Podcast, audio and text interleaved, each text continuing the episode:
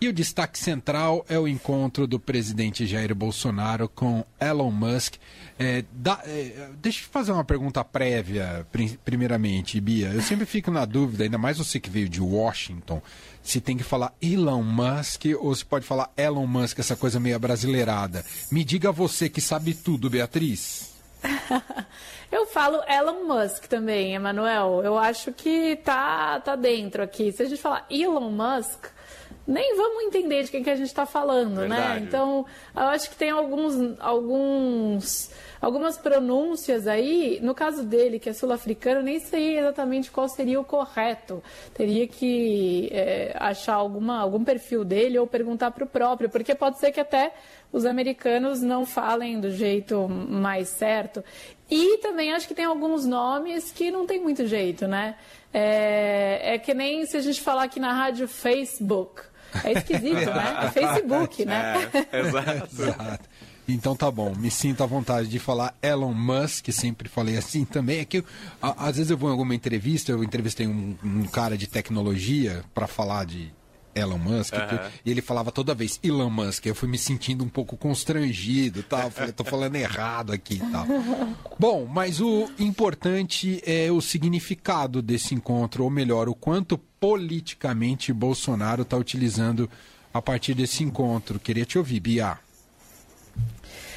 É, Manuel, para o Bolsonaro é isso, é política, né? Apesar de é, o governo vender como algo que é um, um acordo aí, que pode trazer conexão para a Amazônia, não tem um acordo formal firmado, nem perspectiva de quando isso deve acontecer. Mas, em tese, é para isso esse encontro, o tal do, do Conecta Amazônia, né? Para. É, ampliar a conectividade na região. Essa, isso vai de encontro aí com um dos interesses do Elon Musk como empresário no país, não o único, né? É, então ele tem a Starlink, que é o serviço de internet via satélite, e ele já prometeu conectar 19 mil escolas em áreas rurais no mundo. Então, aí que entraria esse diálogo com relação à Amazônia. Mas esse não é o único interesse dele no Brasil, comercialmente falando. Há muitos outros, né? Ele é dono de muitas outras empresas, como a Tesla, né?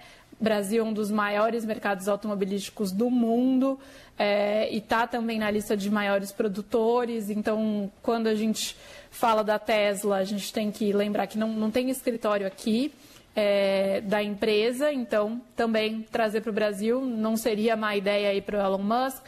Outros assuntos de interesse dele, a gente tem agora firmado desde 2000 e é, 19, se eu não me engano, o acordo de Alcântara, né? O acordo aí de salvaguardas tecnológicas para o uso da base do centro de lançamento de foguetes de Alcântara no Maranhão, que também é de muito interesse das empresas. É, o, o Elon Musk certamente está de olho nisso também, né? Em poder usar essa, essa nossa base, que já está aí basicamente podendo começa a ser explorada pelo setor privado depois de, dessa parceria entre Brasil e Estados Unidos para operá-la, entre outros assuntos. Então, Elon Musk não rasga dinheiro, ele não é um bilionário à toa, o interesse dele no Brasil é comercial.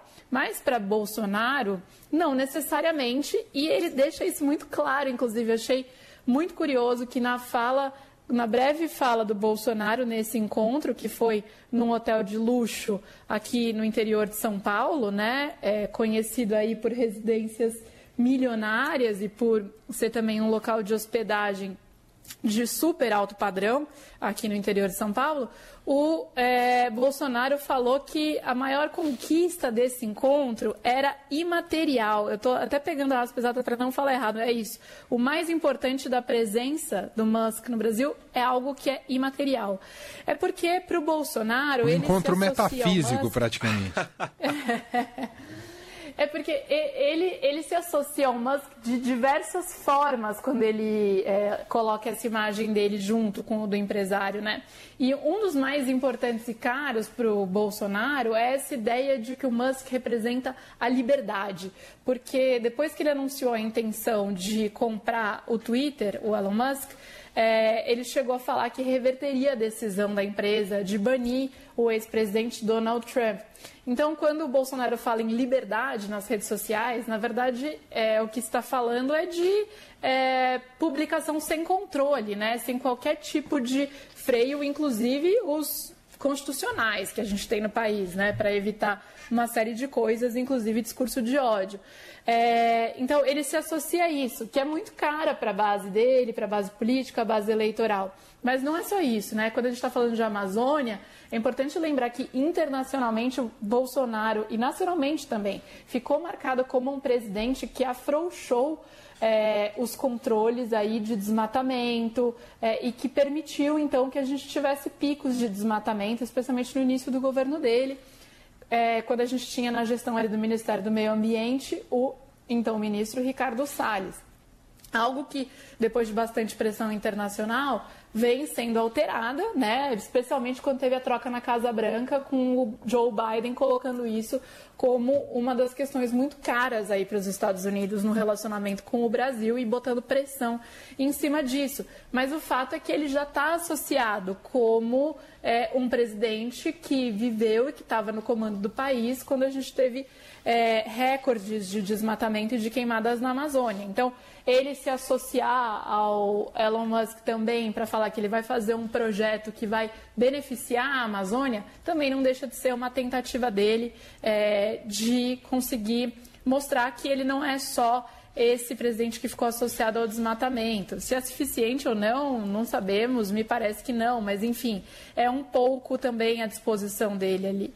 É isso, Bolsonaro ele aproveita é, a fama né, do Elon Musk em diversas áreas, tanto na área é, empresarial, como um empresário bem-sucedido, como nessa questão de é um defensor das liberdades, é um mito da liberdade, é, como, ele, como ele disse, é, e também acaba atraindo atenção em torno dele diante dessas duas pautas, é, uma mais concreta, que de fato poderia beneficiar a população ali, mas a gente não sabe exatamente o que anda daí para frente.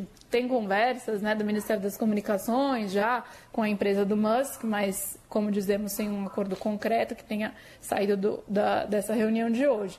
É, e vale lembrar que o Bolsonaro pegou um avião, veio aqui até São Paulo para se encontrar com Elon Musk nesse evento. Normalmente, eu sempre faço esse exercício, né, de pensar como seria se eu estivesse lá em Washington. Muito difícil imaginar um presidente saindo da Casa Branca é, para ir se encontrar assim com um empresário é, num evento que seria um evento de interesse nacional, digamos assim, né? Já uhum. que está sendo discutido algo que pode, pode beneficiar uma região do país. É, normalmente é um empresário que é recebido pelo presidente, que tenta ter uma agenda com o presidente e talvez consegue, né? E aí faz essa cerimônia, uma coisa pública, enfim. Mas é, Bolsonaro não costuma seguir aí as tradições. Não. Bom, do, mas só dois aspectos que eu queria é, colocar aqui desse encontro. A primeira é que o Bolsonaro tente, tentou vender nióbio para o Elon Musk, ouviu que não vai ter jeito, que o, as baterias da Tesla são em lítio, então o Bolsonaro teve que engolir o nióbio. E a outra é que nas redes sociais bolsonaristas, e a gente observa aqui pelos tweets do deputado Eduardo Bolsonaro, já estão defendendo aí, dizendo que o Bolsonaro é próximo, é parça do, do Musk. Já tem uma hashtag chamada BolsoMusk e uma imagem, uma fotomontagem com o Bolsonaro e o Musk comendo juntos um pastel de feira. Então, a gente já entendeu qual que é o uso político de, desse encontro, né, Pia? Exato. E, e, assim, um mau dia para se encontrar com Musk, né? Porque teve é, uma, uma outra repercussão em outra frente aí, que foi uma, a publicação é, de uma reportagem no site Business Insider sobre o fato de a SpaceX, empresa do Elon Musk, ter pago 250 250 mil dólares, né, um pouco mais de um milhão de reais aí, para encerrar uma acusação de assédio sexual é, contra ele. Então, tam, além de o timing, digamos assim, foi ruim, né? É, mas parece que nada disso importa também entre os aliados do Bolsonaro ou os bolsonaristas. Provavelmente vão dizer que é fake news, que isso nunca aconteceu e que está é, tá tudo sendo inventado para prejudicar não o Musk, mas o próprio Bolsonaro, né? é isso.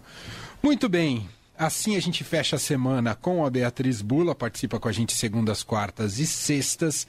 Uh, o Giba, que está a postos aqui para fazer a coluna dele, ele deve estar tá lamentando que não deu tempo de aparecer o Elon Musk no texto da coluna, porque esse encontro foi justo na sexta, né? Então perde demais.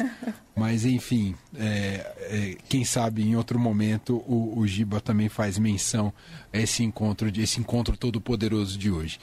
Obrigado, viu, Beatriz Bula? Até semana que vem. Bom fim de semana. Para vocês também, para todos.